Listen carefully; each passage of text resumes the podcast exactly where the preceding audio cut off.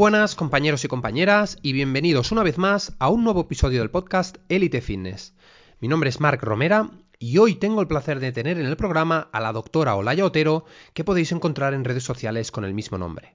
Olaya es bióloga por la Universidad de Vigo, está también especializada en microbiota, ha realizado además una tesis doctoral en biología molecular acerca de la selección de marcadores para la detección precoz del cáncer colonorectal y además ha realizado diferentes investigaciones en el campo de la biología.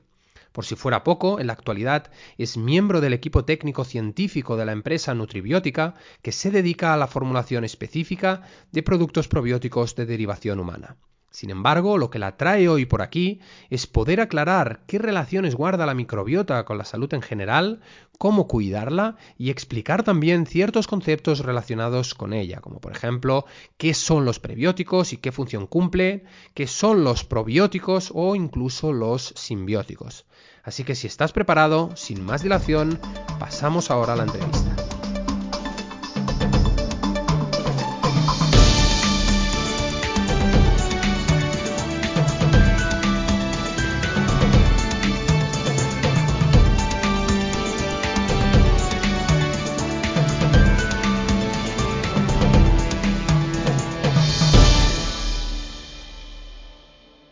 Muy buenas, Solaya, y bienvenida al programa. Es un, antes de nada, es un auténtico placer tenerte hoy aquí con nosotros y te doy especialmente las gracias por haber aceptado esta invitación y por dedicarme un ratito de tu tiempo a lo largo de, esta entrevista. Gracias por invitarme, Marc. Para mí es un placer eh, poder charlar un poquito de microbiota, por supuesto antes de comenzar, y como de costumbre, me gustaría, si te parece, que, nos explicaras un poquito quién eres y de dónde nace tu motivación o tu interés por, todo lo que tiene que, ver con la microbiota, la salud digestiva, la biología. Explícanos un, poquito. Bueno, eh, o sea, siempre lo digo, eh, yo creo que desde pequeña dije que quería ser bióloga. Pues eh, bueno, soy una persona curiosa por naturaleza He tenido profesores de biología, que yo creo que eso siempre es importante, ¿no? Esos profesores inspiradores que hacen que te, que te apasione una materia.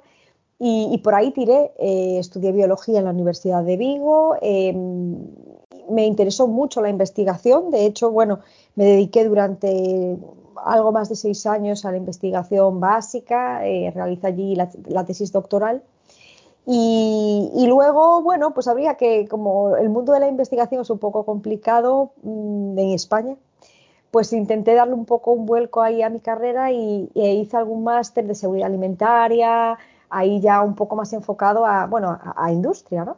Y ahí ya se empezó a, vislumbrar un poco que, que, no todos los microorganismos son malos, porque es cierto que en industria alimentaria se habla de esos microorganismos malísimos que hay que mm, evitar, ¿no? Pero descubrí que había bacterias acidolácticas y esas bacteriocinas que producen las bacterias acidolácticas, que son parecidos a antibióticos y que nos dan una oportunidad para, bueno, pues para controlar a patógenos. Entonces ahí ya empecé a interesarme por ese micromundo que, que, que decimos. Y luego, como parte del equipo científico de Nutribiótica, pues dedico prácticamente el 100% de mi tiempo al estudio de la microbiota, eh, a, formar a profesionales en, el, ámbito de, lo que es la microbiota, la microbioterapia, que es el uso terapéutico de los probióticos. Y ese es mi, día a día a día de hoy, digamos. Qué, guay, además es, un mundo súper apasionante. Eh, por otro lado, también eres autora de, un libro fabuloso, ¿no? El, revolucionario mundo de los, de los probióticos que la gente puede adquirir a través de Amazon. Eh, ¿Qué nos explicas en, este fantástico libro? Eh, pues claro, precisamente eso. Yo mi día a día me dedico a, sobre todo tratando con profesionales, eh, contarles la última evidencia de para esta patología resulta útil esta cepa concreta. y, lo que me encuentro es que tanto el profesional es para el profesional es auténticamente em, una tarea complicadísima estar al día en, este ámbito porque hay un continuo avance, cada día están saliendo artículos nuevos. Y el paciente también tiene mucho interés. Entonces surgió ahí, o sea, yo mi día a día me dedico a bucear en artículos científicos, entonces, bueno, eh, era trasladar toda esa información que recopilo y, traspasarla a un lenguaje pues eh, sencillo para que todo el mundo lo entienda y bueno, porque me, apasiona lo que es la microbiota y, su cuidado, entonces, bueno, para compartirlo con todo el mundo. Sí, además, una de las cosas que la gente quizá desconoce de los que nos dedicamos a la divulgación, o especialmente quizá a la divulgación científica, es que nos pasamos una gran parte de nuestro tiempo investigando, leyendo, comparando, mirando eh, los métodos, la rigurosidad de los estudios y poder quizás sacar conclusiones eh, en un ámbito u otro, que esto es, esto es algo que la gente desconoce. ¿eh? Nosotros también nos pasamos el día informándonos y continuamente, como decías, formándonos para, para estar al corriente de las nuevas, de las nuevas cosas que, que, vayan saliendo en, en todos los campos, vaya. Claro, es que mira, solo para ponerte un ejemplo, no es para asustar a nadie, ¿eh? que ya digo, el libro está enfocado para que lo lea todo el mundo, pero casi tiene 200, eh, o sea, tiene un montón de referencias bibliográficas que las pongo ahí con letras súper pequeñas, pero que vamos, que todo lo que cuento, aunque sea con un lenguaje muy sencillo y sea para todo el mundo, está basado en cientos de artículos que, he recopilado y que he seleccionado para obtener esa información. Completamente. Además, yo también comparto contigo eh, que, bueno, he escrito tres libros y el último del ayuno intermitente también tuve que poner muchas referencias para que la gente piense, que, no vea que, que estos son, eh, son modas, sino que existe una ciencia detrás, sobre todo con tema de autofagia bueno, y de otras cosas. Pero bueno, que el, mensaje, el mensaje general es que nos informamos y que estamos muy, muy actualizados. Em, ya empezando con la entrevista, Hoy en día todo el mundo habla de, que para cuidar la salud es necesario atender a la nutrición, el ejercicio y el descanso, desde luego pilares fundamentales. Sin embargo, mi postura al respecto, acerca de la, salud holística o integral, es que existen muchos otros componentes importantes que, lógicamente deben cuidarse o, de lo contrario pueden afectar y comprometer mucho al resultado. Entonces, en ese contexto, eh, ¿qué relación guarda la microbiota con la salud general y de qué forma afectan sus alteraciones? A ver, lo que tú comentas, yo creo que la alimentación, el descanso y el ejercicio, por ejemplo, son fundamentales, pero es que además todos ellos impactan en la microbiota. Todos estos factores son pilares absolutos, o sea, para un cuidado de la microbiota tenemos que tener en cuenta todos ellos, pero también incluso las relaciones sociales o el estrés, que yo creo que ese es el pie del que cojeamos la mayor parte, ¿no? Igual, pues a lo mejor nos comemos bastante bien, o a lo mejor, oye, no somos sedentarios, hacemos nuestras, nuestras rutinas, pero hay esa, gestionar el estrés o, las relaciones sociales o incluso el entorno. Eh, aunque no queramos, eh, vivimos en entornos que prácticamente enferman a nuestra microbiota, porque eh, al final las ciudades, la falta de espacios verdes, la naturaleza, el contacto con la naturaleza es muy importante para tener una microbiota saludable. Entonces, son muchos aspectos, todos los que tú comentas, la alimentación, el ejercicio y el descanso son fundamentales para nuestra salud y para la salud de nuestra microbiota, pero quizá hay alguno más que, bueno, igual nos cuesta un poco más controlar, ¿no? Pues eh, al final es eso. Eh, si vivimos en una ciudad, vivimos en una ciudad, no podemos controlarlo. Y en los tóxicos ambientales también es muy difícil controlarlos, por ejemplo. Exacto, de esto hablaremos quizá en, ahora seguidamente, pero además una de las cosas, eh, esto también lo hablaba con, con, otra doctora también especializada en el, en el eje intestino-cerebro, que decíamos que el estrés afecta muchísimo a, a, nuestro sistema digestivo, a nuestro sistema inmunológico, es decir, la gente cree que lo del estrés está sobrevalorado y en realidad no. O sea, en realidad el cortisol tiene muchísimas afectaciones. A mí es un tema que me fascina y una de ellas es em, cómo afecta desequilibrios a nivel de la microbiota, a nivel digestivo, cómo lo somatizamos. De hecho, muchas personas se sorprenden y dicen, ostras, es que llevo una época, llevo pasando muy mala racha y es que tenía una época de estrés y luego me he resfriado, luego tenía problemas digestivos. Es que todo está relacionado con, esa carga de estrés crónico que, desde luego caracteriza a la sociedad moderna y que no es consciente. O sea, la, gente, como te decía, ¿no? Eh, como muy bien, lo que dices, ¿no? Como muy bien, eh, duermo bien y hago ejercicio, pero muchas veces no es suficiente. Y me encanta también que es uno de los pilares por los que yo abogo de, la salud eh, integral, y es el contacto con la naturaleza, pero no solo por, luego tocaremos el tema de la suciedad, de la exposición, etcétera, pero por la exposición a estímulos naturales, por, por lo que eso implica a nivel eh, fisiológico, a nivel hormonal, el caminar descalzo, o sea, hay muchas cosas que estamos quizá perdiendo y desvinculándolos de, de, muchos de los hábitos que teníamos evolutivamente hablando y que nos benefician, lógicamente. Así que me, encanta que tengas esa visión y que, que la gente pueda ser consciente de que hay doctores actualizados y que también promueven pues, con, este estilo de vida, ¿no? Sí, mira, y, una cosa que te, digo de los espacios naturales, que en los bosques hay fagos, que los fagos son unos virus, que, tenemos también nosotros fagos en nuestro dentro, formando parte de nuestra microbiota. Entonces, si tenemos eh, contacto con estos espacios naturales y con estos bosques, tendremos una mayor diversidad de fagos y eso también es muy beneficioso para nuestra microbiota. O sea que, además de que mm, el cortisol, pues nos vamos, vamos a relajarnos, eh, puede ser interesante porque nos relajan estos espacios naturales, pues también nos aportan microorganismos, o en este caso fagos, que pueden ser interesantes para nuestra microbiota. Sí, además es que mm, ya te digo, yo creo que la salud, bueno, esto ya, ya sería entrar en otra cosa, pero yo creo que una de las, de, las razones principales eh, por las que abogo yo como divulgador es que creo que la salud eh, pasa por recuperar ciertos hábitos que, hemos, que hemos ido perdiendo por esta industrialización, esta modernización y la sociedad en la que nos encontramos, ¿no? Nuestros desastrosos hábitos sociales, ¿no? Eh, lo que dices, ¿no? Cenar tarde, por ejemplo, sabemos que afecta muchísimo yo soy un apasionado, quizá no tanto de, cómo afecta la microbiota, pero sí sé que a nivel cronobiológico tenemos unos relojes eh, biológicos periféricos situados en cada uno de los órganos, porque la gente piensa solo en el sol y en la ausencia de luz para, para sincronizar el núcleo supraquiasmática, ¿no? Pero siempre digo, es que en el intestino, en otros órganos, en el páncreas y tal, existen esos relojes periféricos. Y eso de que, que hay muchas personas que dicen, bueno, yo ceno a las 12 de la noche y no me pasa nada. Ojo, Ojo porque no, no está nuestro sistema digestivo preparado para digerir una gran cantidad de comida a esas horas. No sé también qué, opinión te merece eso. Es que, o sea, estoy totalmente de acuerdo. Y además también afecta a la microbiota, porque tenemos eso, además de esos relojes periféricos, por supuesto, eh, la microbiota también tiene su propia, sus propios ritmos circadianos y habrá que respetarlos.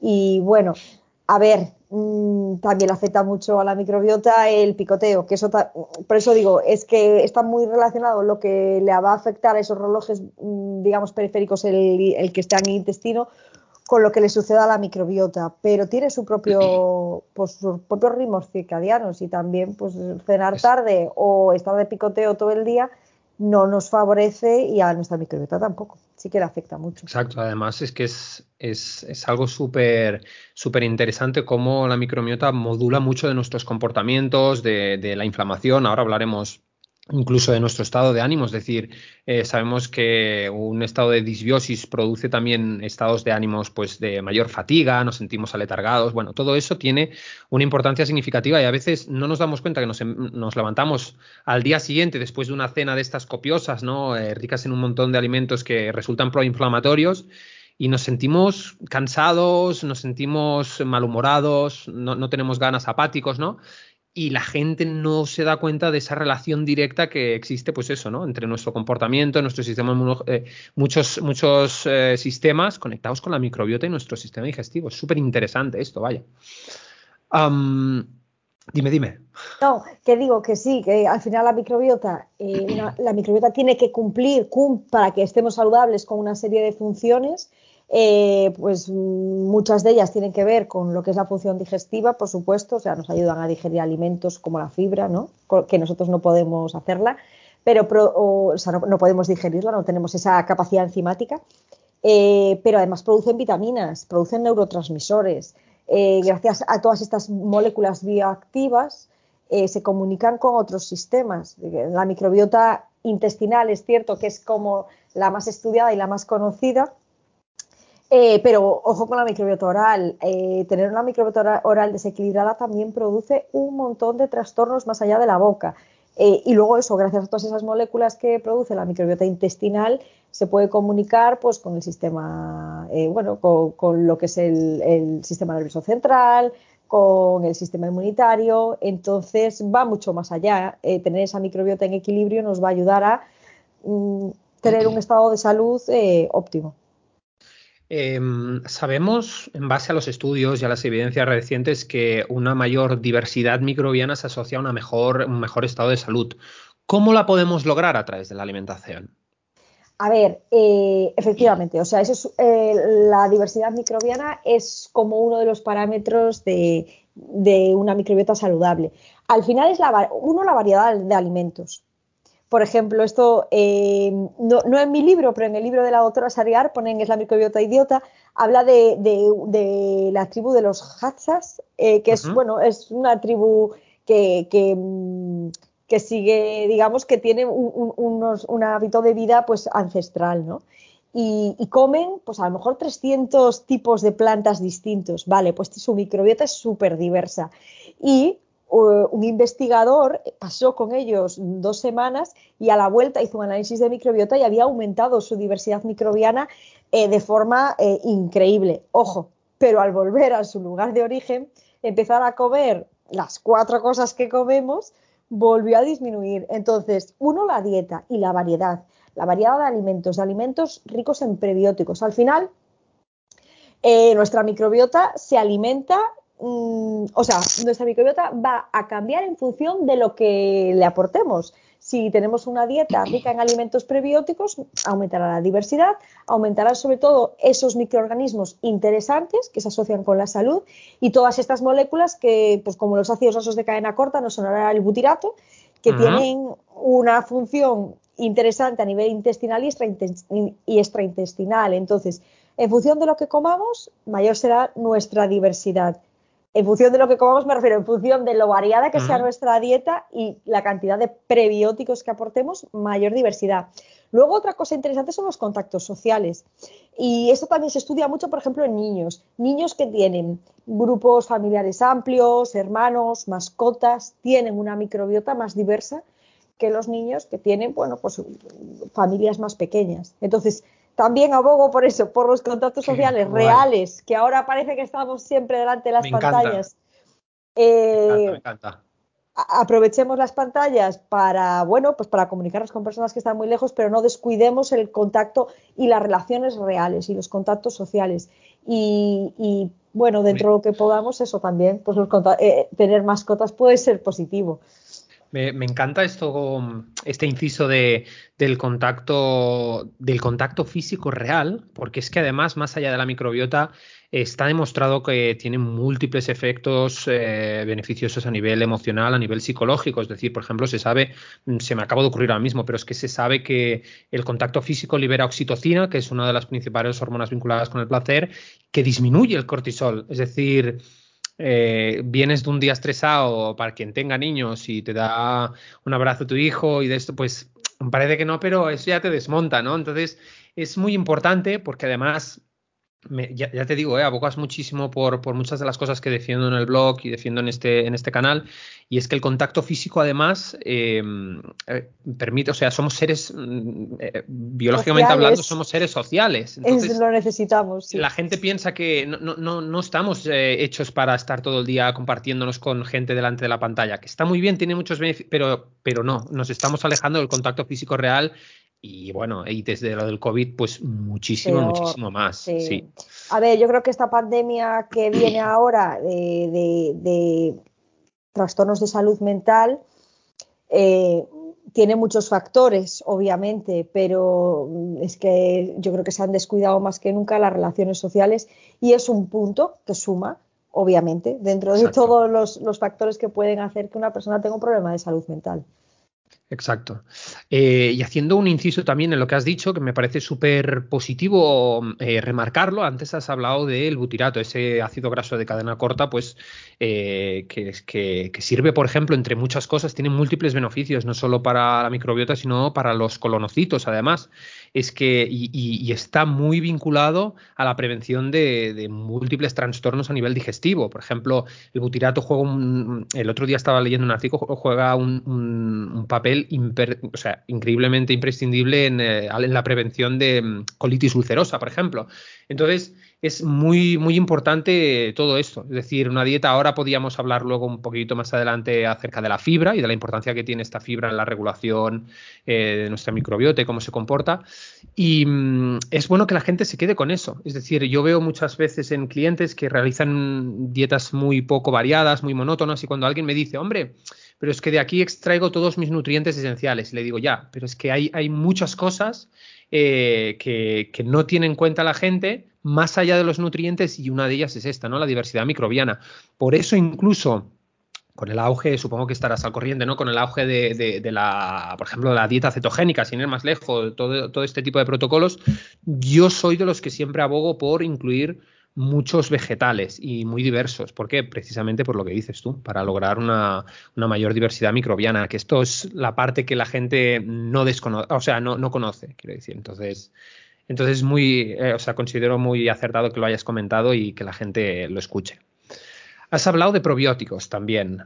Em, aquí hay, una, hay, hay, unos términos normalmente que la gente parece que empieza a escuchar, pero todavía existe mucha desinformación al respecto. Me gustaría que diferenciáramos, que explicaras un poquito para quien no conozca o no eh, se esté empezando a adentrar en el mundo de la salud digestiva, qué es exactamente los probióticos, los prebióticos y otro concepto reciente que, suele escucharse ahora más recientemente que son los simbióticos. ¿Podrías explicarlos? Sí, pues los probióticos son microorganismos vivos que, eh, bueno, la, definición es tal cual, microorganismos vivos que en las cantidades adecuadas confieren un beneficio para quien los consume.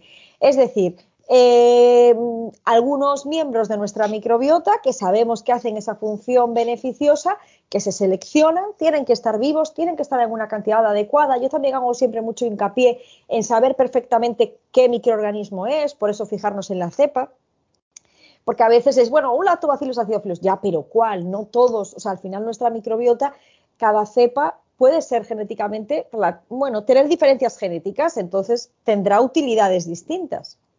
Entonces hay que fijarse en la cepa, que esté vivo, que haya una cantidad suficiente y que sepamos que tiene ese, ese beneficio para la salud, ¿no? Porque se haya estudiado. Yo realmente a veces se emplea el término probiótico para referirnos a los alimentos fermentados, que es cierto que pueden tener microorganismos vivos. En muchos casos los tienen y en otros casos el kefir de un supermercado a lo mejor está pasteurizado y tiene cero microorganismos vivos.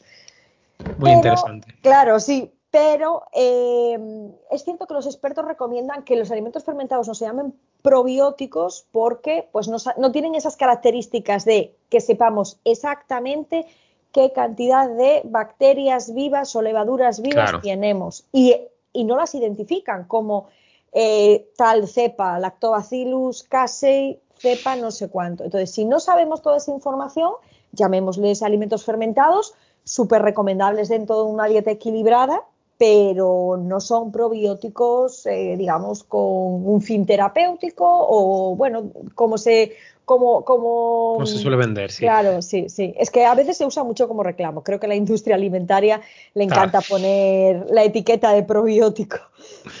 ¿Y qué son los prebióticos y los simbióticos?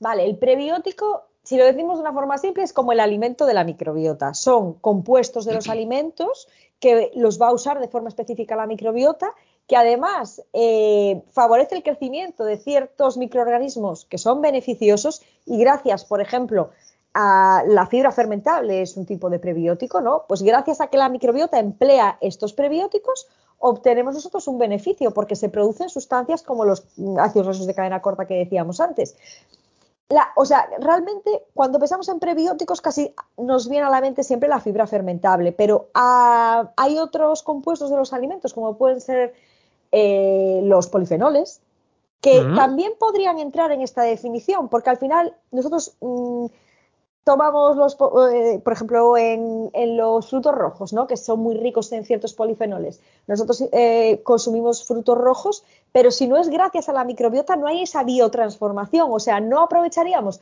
todos los beneficios de los compuestos fenólicos si no es gracias a que la microbiota va a transformarlos. Entonces, también se pueden considerar eh, un componente prebiótico, ¿no? Estos compuestos fenólicos, porque además eso también sabemos que favorecen el crecimiento de especies que son interesantes o que son saludables.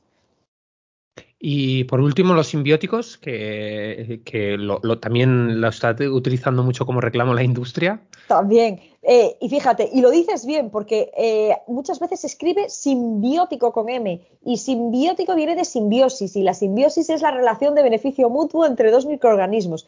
Y aquí hablamos de simbiótico con N, es decir, que, que junta, ¿no? Es decir, que une prebiótico y probiótico, pues suelen ser compuestos, suelen ser o bien pues complementos alimenticios o bueno, formulaciones que tienen tanto microorganismos vivos como ese alimento de los microorganismos, que puede ser pues fibra prebiótica, almidón resistente o algún compuesto que sabemos que favorece el crecimiento de, especies interesantes de nuestra microbiota. Muy, muy súper, súper interesante además. Eh, ya te digo, y lo del almidón resistente soy particularmente fan de enfriar, de, de, cocer la patata, enfriarla en la nevera y lo típico con el boniato, el arroz, etcétera. Así que es muy interesante. Por otro lado, Em, hay mucha gente que no está familiarizada con que la microbiota guarda una estrecha relación con la respuesta inmunológica y también con el estado de ánimo. Eh, ¿Podrías explicar cómo, de una manera sencilla, cómo sucede esta relación? Mira, pues, o sea, esto es eh, fundamental y sobre todo mm, yo me plantearía que los que tengan niños, que se planteen que esos niños tienen que comenzar esa colonización microbiana correctamente, porque sabemos, y esto está requete estudiado tanto en modelos animales como en humanos, que cómo seamos colonizados en la primera etapa de la vida es fundamental para ese entrenamiento. Nuestra microbiota entrena, por decirlo de algún modo, al sistema inmunitario. Va a ayudarle a diferenciar lo que es extraño y hay que eliminar de lo que es propio y hay que respetar. Entonces, si esta colonización microbiana no se hace de forma correcta y es crucial, repito, los mil primeros días de vida, porque es como esa etapa de maduración, madura de forma paralela. La microbiota, que en los niños pequeños no es diversa y tiene que ser así, ¿vale? Pero va ganando diversidad, va ganando diversidad y en torno a los dos, tres años de vida tenemos ya una microbiota que es diversa, estable y más madura. Pues esto coincide en el tiempo con la maduración del sistema inmunitario y también con procesos muy interesantes de neurodesarrollo. Entonces, estos mil primeros días son cruciales. Y luego a lo largo de nuestra vida, obviamente, si nuestra microbiota se desequilibra, podemos sufrir, puede, puede alterarse esa comunicación que existe entre la microbiota y el sistema inmunitario. Y en los ancianos también. De hecho, eh, también es otra, otra etapa, diría que muy frágil, porque hay un proceso de inmunosenescencia que coincide, pues precisamente con esa eh, disbiosis un poco característica de, la edad, bueno, de los ancianos de, mayor edad. Entonces, la microbiota es fundamental para tener un sistema inmunitario bien entrenado, especialmente importante en los niños pequeños porque es esa etapa, esa ventana de oportunidad en la que podemos modular la microbiota y en la que sabemos que el sistema inmunitario se está desarrollando, ¿no? Además, justamente en ese sentido, te, quiero hacer una pregunta muy interesante, que estoy seguro de que mucha gente quizá desconozca este tema, y es que eh, coincidiendo lo que acabas de decir, ¿no? De los primeros años de vida de cualquier persona, también eh, qué importancia tiene la, lactancia materna para el bebé a la hora de, transmitirle esos factores inmunológicos, etcétera, ¿no? Porque hay mucha gente que dice yo soy reacia a darle el pecho y muchas veces no es consciente de lo que, lo que se transmite a través de la leche materna. Entonces, ¿podrías explicarnos un poquito más? Mira, hay factores, o sea, que eh, hay factores que son determinantes en esa primera colonización microbiana. Eh, uno, el tipo de parto los niños que nacen por parto vaginal y que nacen por cesárea tienen una microbiota totalmente distinta. Eh, los que nacen por cesárea van a tener menos bifidobacterias, que son como ese marcador, ese es un, microorganismo que debería ser predominante, sobre todo en los lactantes.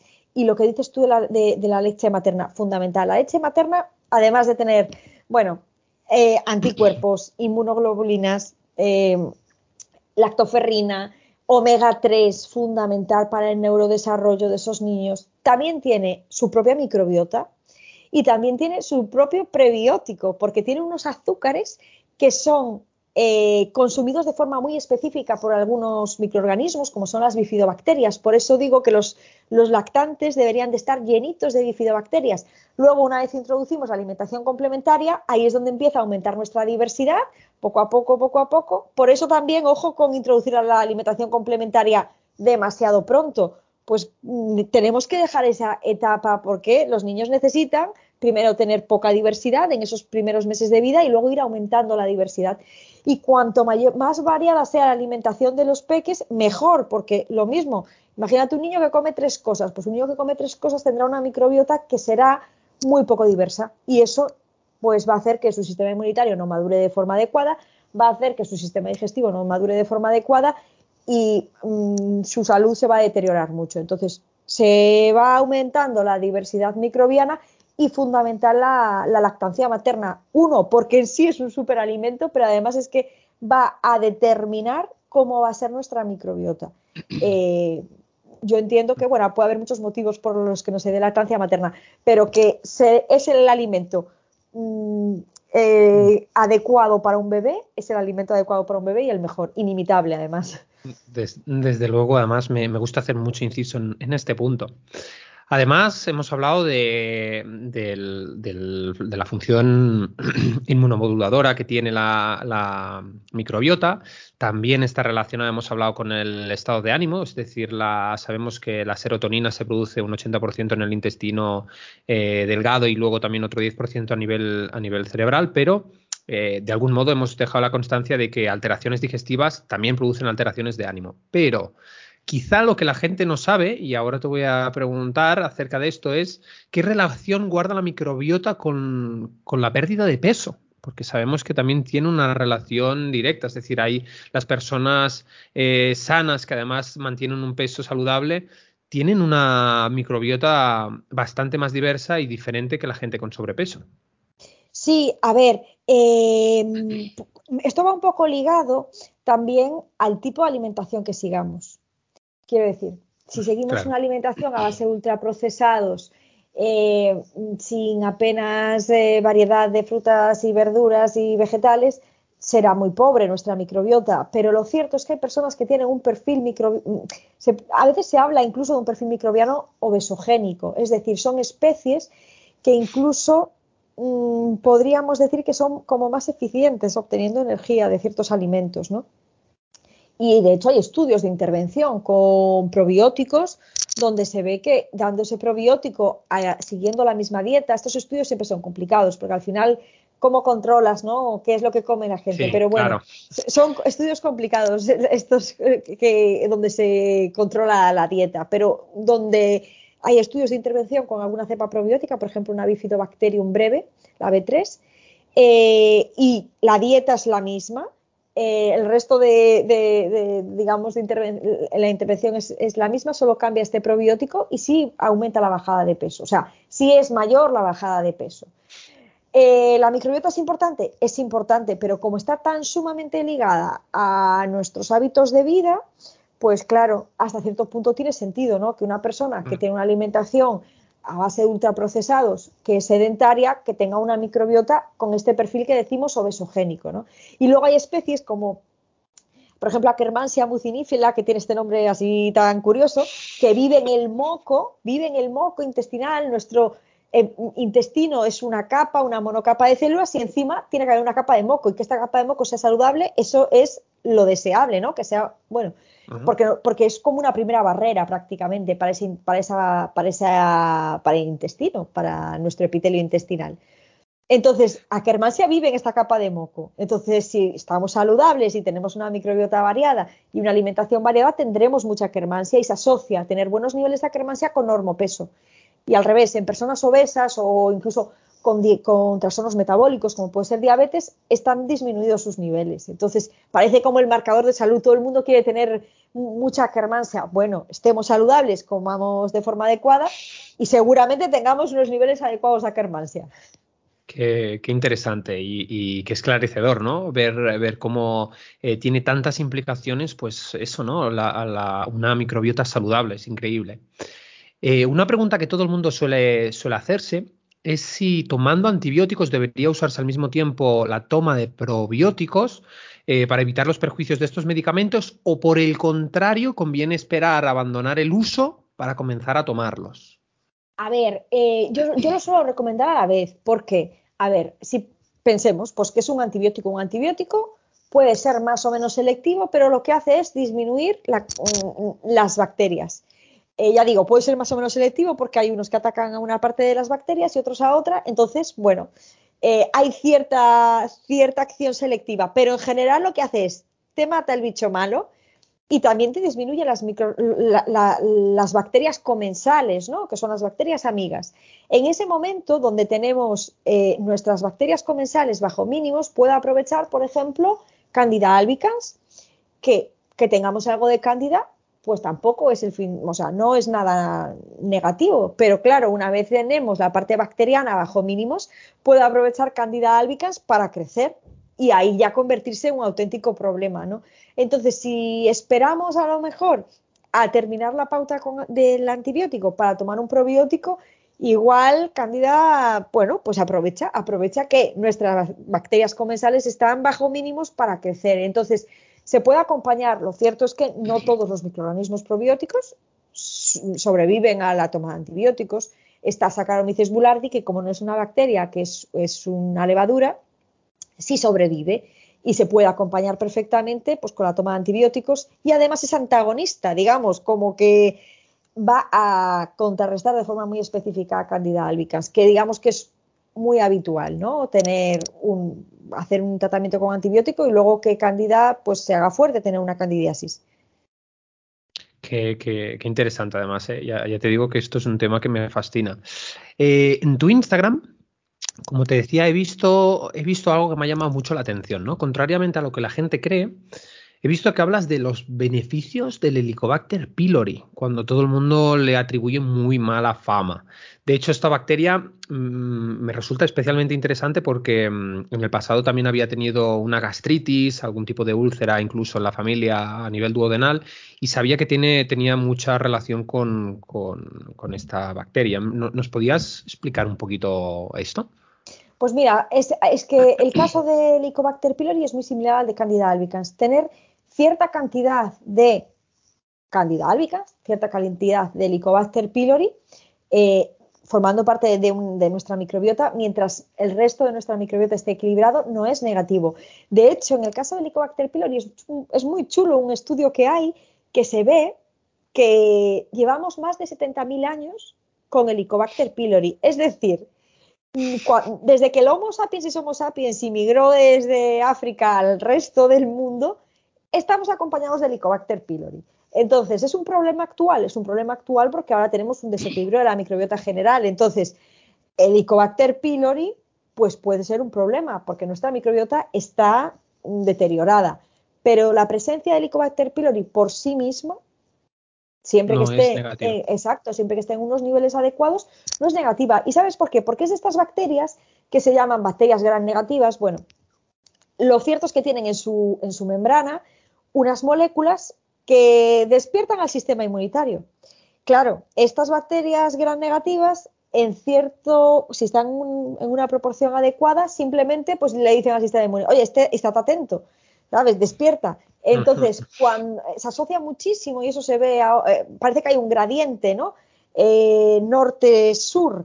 Eh, Cuanto menos presencia de Helicobacter pylori, esto ocurre en países industrializados por el uso de antibióticos, por ejemplo, menos presencia de Helicobacter pylori y aumenta la incidencia de patologías inmunomediadas, por ejemplo, enfermedad inflamatoria intestinal. Entonces, obviamente, tener una infección por Helicobacter pylori es malo y, se asocia incluso con cáncer gástrico, pero no es por la presencia solo de Helicobacter pylori, es porque se dan las circunstancias adecuadas que será una microbiota desequilibrada, eh, seguramente una alimentación nefasta y muchos otros factores que hacen que, bueno, pues obviamente sobrequezca esta bacteria y llega a causar pues, una verdadera inflamación y un verdadero problema. Pero algo de Helicobacter hemos tenido desde hace decenas de, miles de años y en sí no es negativa. Em, te, voy a hacer esta, pregunta, sí que te va a sonar súper rara, ¿no? Y vas a decir, ostras, qué, qué curioso. Pero, ¿por qué las bacterias tienen nombres tan difíciles? Tan, tan, tan. es que, ¿sabes qué pasa? Yo creo que quien lo descubre le pone el nombre que da la, gana. Entonces, o sea, imagínate, pues el nombre del que lo descubrió. y por ahí va, sí, sí, pero es que eh, Fusobacterium nucleatum. Esa es una bacteria patógena que nos encontramos en la boca que causa periodontitis y como llega al intestino también se asocia con cáncer colorectal. O sea, la verdad es que hay cada, cada microorganismo que para aprenderse el nombre, sí, es complicado. Que mm, te quería preguntar ahora, eh, hay mucha gente también, desde luego, mm, eh, preocupada por el tema de estreñimiento, diarrea, los cambios, por ejemplo, de alimentación, lo que hablamos. ¿Qué, mm, relación guarda estos dos estados con la microbiota o con nuestro sistema digestivo? Mira, eh, por ejemplo, con el estreñimiento nos pasa, o sea, me pasa mucho, ¿no? Que me, me, pregunta un profesional, mira, tengo un paciente con estreñimiento, ¿qué le doy? Digo, puede haber muchas causas de un estreñimiento. Un estreñimiento puede estar causado, por ejemplo, por un exceso de arqueas. Las arqueas, la mayor parte de las arqueas son metanógenas y el metano ralentiza el tránsito intestinal. Entonces, si tenemos un sobrecrecimiento de metanógenas, podemos tener estreñimiento.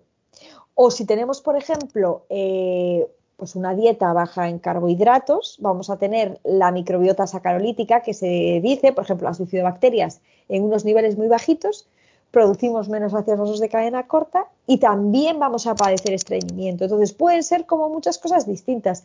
O, o, por ejemplo, al contrario, si tenemos un exceso de Clostridium o un exceso de E. coli, hay algunos microorganismos que causan diarrea, que favorecen estos procesos un poco más diarreicos. Entonces, la microbiota mm, está muy, muy implicada, no siempre, a veces hay estreñimiento porque tomamos fármacos hay muchos fármacos que pueden afectar a, lo que es la, contractibilidad del, tubo digestivo, pero la microbiota tiene un papel central en muchos casos de estreñimiento o de diarrea. Pero es eso, cuando tenemos estreñimiento, mm, eh, puede ser por muchas alteraciones distintas. ¿eh? No, es siempre porque nos falten bifidobacterias. No, pues a veces es porque tenemos pues, exceso de metanógenas.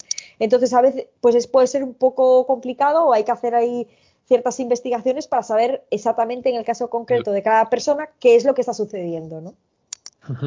Te quería preguntar también algo que me causa especial interés, sobre todo con el auge de algunas cuentas en las redes sociales que llevan a cabo prácticas poco habituales, digámoslo así, ¿no? Prácticas poco habituales como comer alimentos crudos.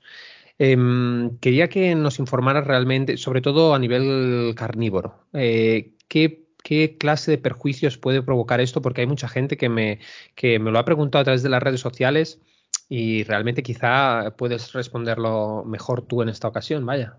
A ver, eh, carne cruda es que eh, puede estar más parasitada yo qué sé, por ejemplo, y ya carne de ave, o, la carne de ave está muchísimo más parasitada. Y esto ya te lo digo de cuando yo me dedicaba a la seguridad alimentaria. Claro, está muy, puede estar muy parasitada. Los microorganismos que nos podemos encontrar en, un, en carne sin cocinar y los que nos podemos encontrar en un vegetal sin cocinar es que no tienen nada que ver. Y luego, también las dietas que con exceso de, de proteína animal tampoco favorecen un perfil de microbiota interesante, favorecen bacterias proteolíticas. Eh, o sea, tiene sentido, ¿no? Comemos exceso de proteína, llega proteína, trozos de, de, proteína eh, sin digerir del todo al, intestino y ahí se favorecen esas especies que tienen esa capacidad de terminar de digerirlas. Entonces, aumentamos especies proteolíticas que no son tan interesantes. Entonces, eh, por supuesto, somos animales omnívoros y, la carne eh, entra dentro de uno de los alimentos que tenemos que comer. Ya digo, respeto a cualquier persona que decida comer o no comer, pero quiero decir, omnívoros somos, eso es así. nuestro organismo está hecho para, para, ingerir carne, pero el exceso de proteína o el exceso de proteína animal y menos sin cocinar no, no, no favorece un perfil de microbiota saludable.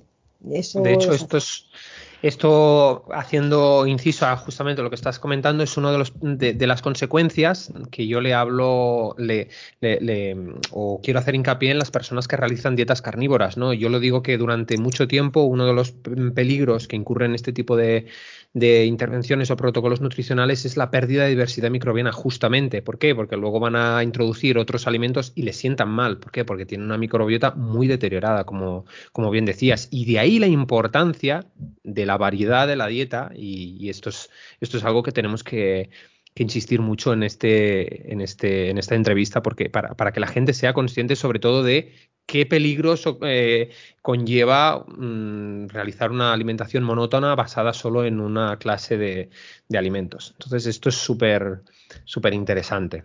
Sí, las dietas restrictivas, pues eso, eh, incluso las dietas, eh, por ejemplo, las estrategias tipo bajas en food maps o las mm. cetogénicas, al final para que sean equilibradas, bueno, una foodmap yo creo que es muy difícil que sea equilibrada, pero una cetogénica para que sea equilibrada tiene que estar muy bien planteada. Y como la gente a veces se dedica a hacer inventos eh, sin supervisión de un profesional, eh, bueno, pues podemos incurrir en eso, en, deficiencias nutricionales o, o empobrecer absolutamente nuestra microbiota, ¿no? Exacto ya llegando a la cumbre de, esta entrevista, me gustaría, mm, antes lo hemos comentado, em, estábamos hablando tú y yo del contacto con la naturaleza, etcétera, y me gustaría que explicaras, porque estamos, vivimos en un, sobre todo después de lo del COVID, vivimos en una situación con una obsesión por la limpieza y la, la esterilización absoluta, ¿no? Eh, pero me, gustaría que, mm, informaras a la gente que te esté escuchando qué relación guarda, como decías, pues la suciedad, el contacto con animales, como decías antes, el contacto con la naturaleza, con el sistema inmune y también con, pues eso, con nuestra capacidad para hacer frente a ciertas alergias, enfermedades autoinmunes, etcétera. Claro, esto, esto liga mucho con la hipótesis de la higiene.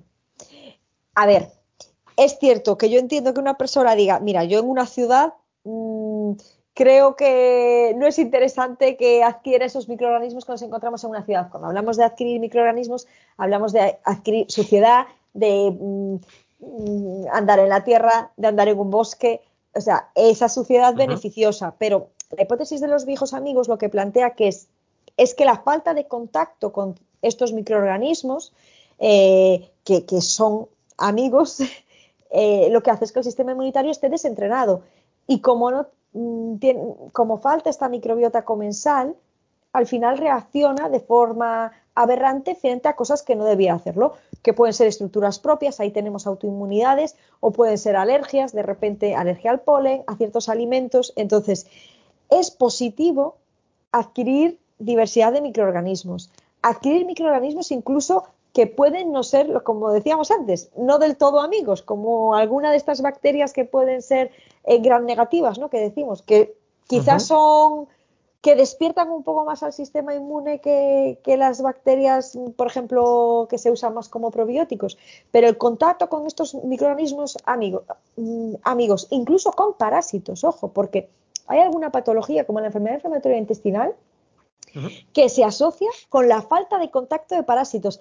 Es que precisamente di una charla para pacientes hace poquito y, hay una teoría y es que, esto está muy chulo, es que em, los parásitos intestinales y estas personas que tienen intestinos que se inflaman, esto es una ventaja evolutiva. Se seleccionaron esas variantes genéticas, ¿vale? Que eran personas con intestinos especialmente eh, bueno, que estaban alerta ante la presencia de parásitos y por eso hoy en día, con la falta de presencia de parásitos que tenemos, sobre todo en nuestra sociedad industrializada, ya no es una ventaja, lo que antes suponía una ventaja evolutiva, ahora nos predispone a padecer enfermedad inflamatoria intestinal. Fijémonos hasta qué punto, ¿no?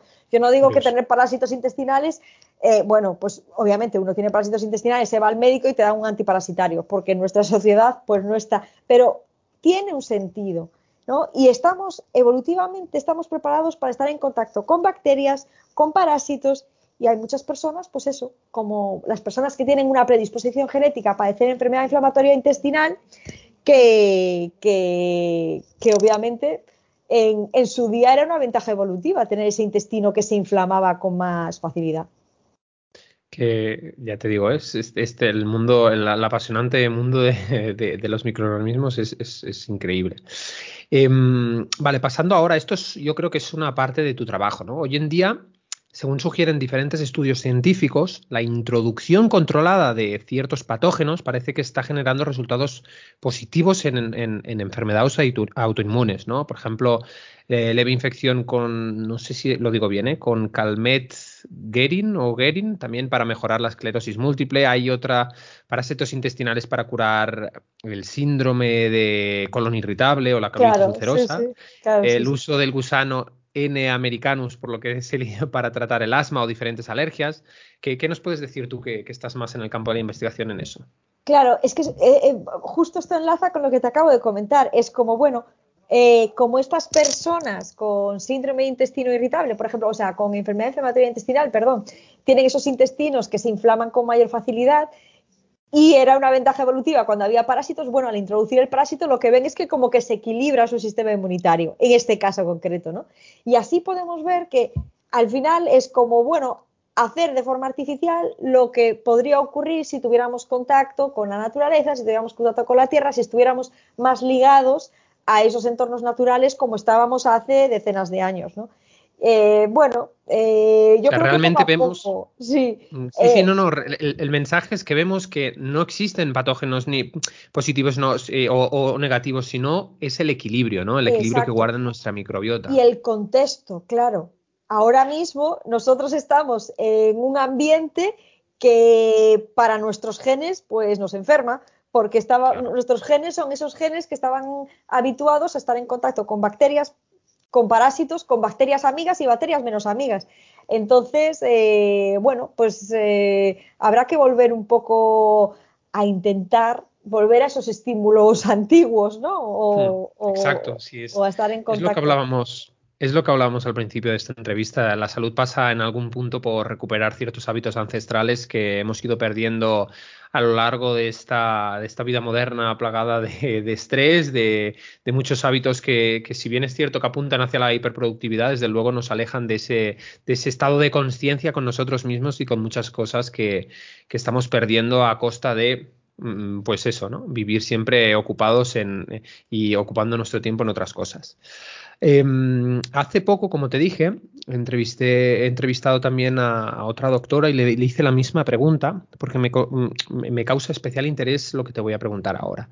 Y es que quisiera saber tu opinión acerca de eh, los trasplantes fecales para repoblar la microbiota. Sé que es un tema eh, que, está mucho en pañales aún, es decir, están, pero, pero ¿lo ves como una posibilidad real a largo plazo esto?